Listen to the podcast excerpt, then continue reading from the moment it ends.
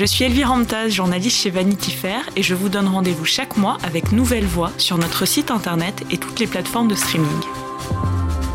Nouvelle Voix, c'est un podcast de Vanity Fair qui vous emmène à la rencontre de jeunes femmes du bout du monde au destin exceptionnel. Des héroïnes du quotidien, vivant dans des pays en développement où elles ont décidé de concrètement changer la donne dans des domaines comme l'égalité des genres, la paix, l'éducation ou l'écologie. Cet épisode vous est raconté par Constance de Bonaventure.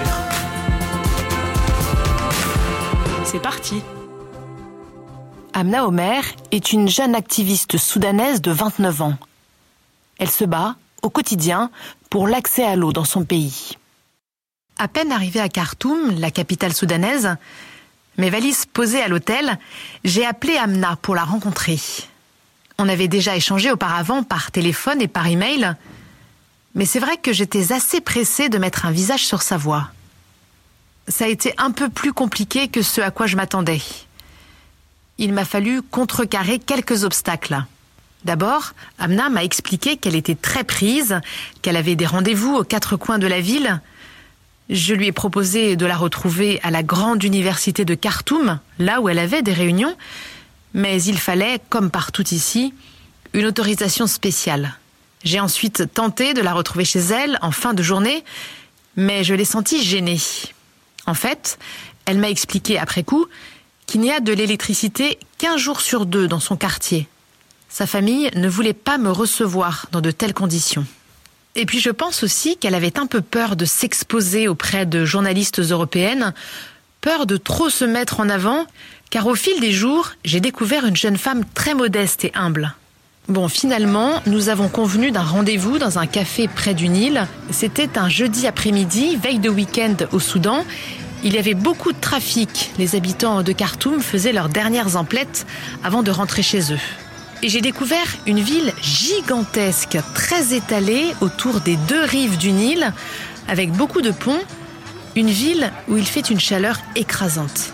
C'est mon premier voyage au Soudan. Alors, quand j'arrive dans ce café qui surplombe le Nil, je suis très surprise. Il y a des jeunes qui boivent des jus de fruits frais sur des bateaux amarrés, une maman qui fait faire du toboggan à son fils, et puis des tas de couples d'amoureux qui se tiennent la main. Amna a été mon premier regard sur le Soudan, ma première rencontre là-bas. Elle est en train de discuter avec deux amis à sa table.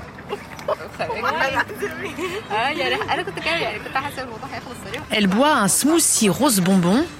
Elle a une veste en jean et une longue jupe noire assez près du corps et son voile est posé sur ses épaules. Alors que moi, je suis voilée pensant que c'était plus ou moins la norme ici. Mais le matin même, quand je suis allée faire mes photos d'identité pour ma carte de presse locale, le photographe s'est un peu moqué de moi. Il m'a demandé pourquoi je m'étais voilée.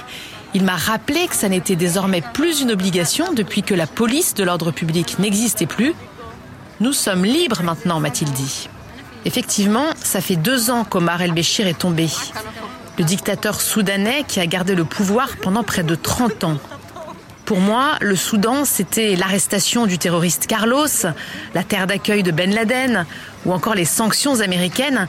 J'étais à mille lieues d'imaginer qu'on pouvait aller boire des smoothies dans une atmosphère aussi paisible qu'au Parista Café. Évidemment, c'est difficile de généraliser les choses au Soudan, mais ce qu'on peut dire, c'est que la situation a vraiment changé depuis la révolution. Quand on parle du Soudan, il faut garder en tête que c'est un très grand pays. Et je pense que toutes les femmes au Soudan souffrent de quelque chose, mais de choses différentes selon les contextes. Par exemple, à l'est du Soudan, les femmes se battent pour le droit à sortir de leur maison, parce qu'elles ont interdiction d'aller travailler. La seule chose qu'elles doivent faire, c'est s'occuper des enfants et de la maison. J'ai beaucoup travaillé à l'est du Soudan et j'ai rencontré beaucoup de ces femmes. Elles n'ont qu'une envie, c'est sortir et pouvoir étudier. À l'ouest, c'est complètement différent. Le rôle des femmes est de travailler et de rapporter de quoi manger à la maison. Ça n'est pas non plus ce qu'on cherche. Nous aimerions juste avoir les mêmes opportunités, les mêmes responsabilités et les mêmes droits. Ce soir-là, j'ai passé deux heures avec Amna.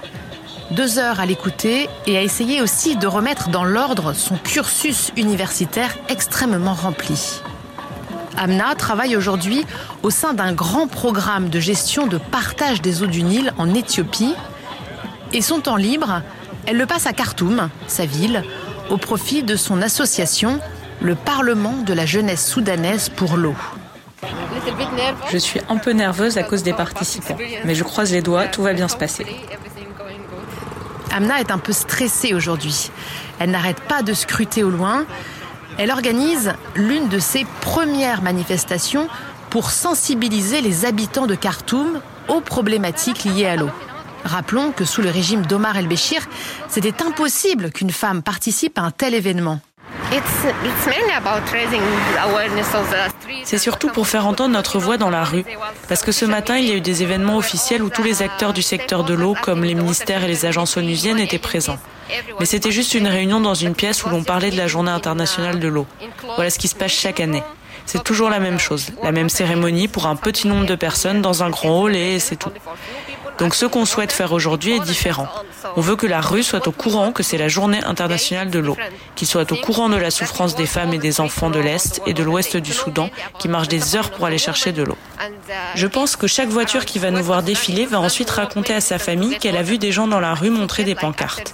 Que faisaient ces gens Qui étaient-ils Ils se poseront des questions et ils sauront que c'est la journée de l'eau, qu'il y a des défis à relever dans ce domaine.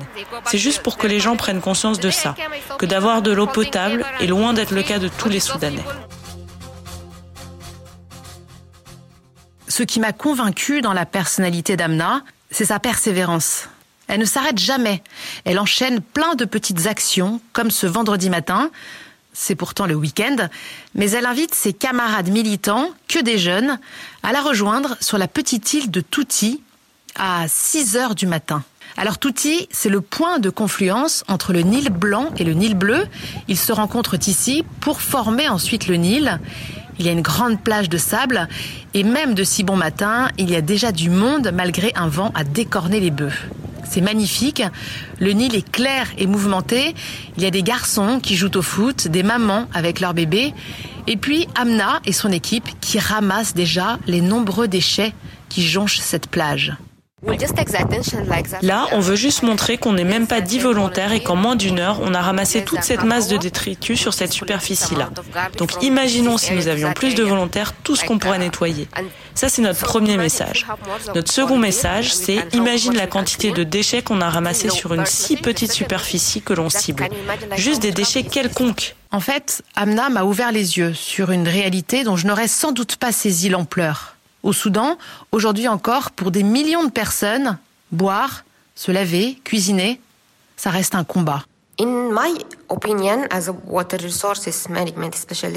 Selon moi, et à mon avis selon les spécialistes de la ressource en eau, notre problème n'est pas l'eau en soi. Je pense qu'on a beaucoup de ressources en eau, le Nil, les rivières saisonnales. Notre problème principal, c'est le management de cette ressource qui n'est pas au point. Il faut absolument qu'on se focalise dessus pour atteindre nos objectifs, parce que je pense que le futur du Soudan est essentiellement lié à l'eau.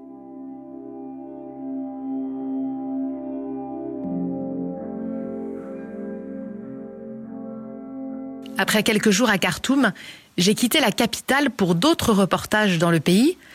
Et lors de ce voyage, les propos d'Amna revenaient sans cesse. En réalité, Amna m'a aidé à regarder le Soudan différemment, avec le prisme de l'eau. Et un matin, dans une petite ville à environ 600 km au sud-ouest de Khartoum, en plein désert, je suis tombée sur cette manifestation d'écoliers.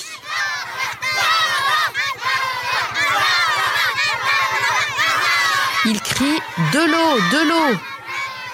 Ils étaient tellement nombreux, je dirais au moins un millier, et ils demandaient tout simplement un puits ou une fontaine afin de boire pendant la journée d'école.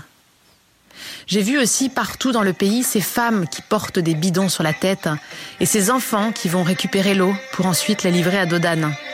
Le combat d'Amna m'a touché parce qu'il est réel, sincère, mais aussi parce qu'il raconte très bien le Soudan au-delà des clichés. Je pense que si j'ai réalisé tout ce que j'ai fait aujourd'hui, ça n'est pas seulement parce que je suis une femme forte qui se bat pour ses rêves. C'est aussi parce que je suis plus chanceuse que les autres Soudanaises. J'ai grandi dans une famille qui m'encourage, qui se bat contre la communauté pour mon droit de voyager, d'étudier, d'aller à l'étranger et de travailler pour mes rêves.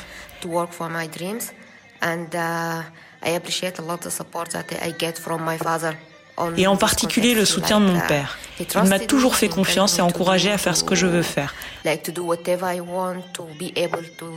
à manifester pour mes rêves. Il m'a appris à ne pas avoir peur d'être une femme.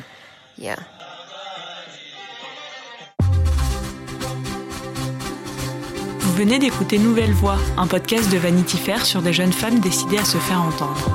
Si vous avez aimé, n'hésitez pas à liker, partager ou encore commenter. Nous prendrons le temps de vous répondre. Vous pouvez aussi découvrir les histoires chaque mois dans l'édition papier ou le site internet de Vanity Fair. À bientôt!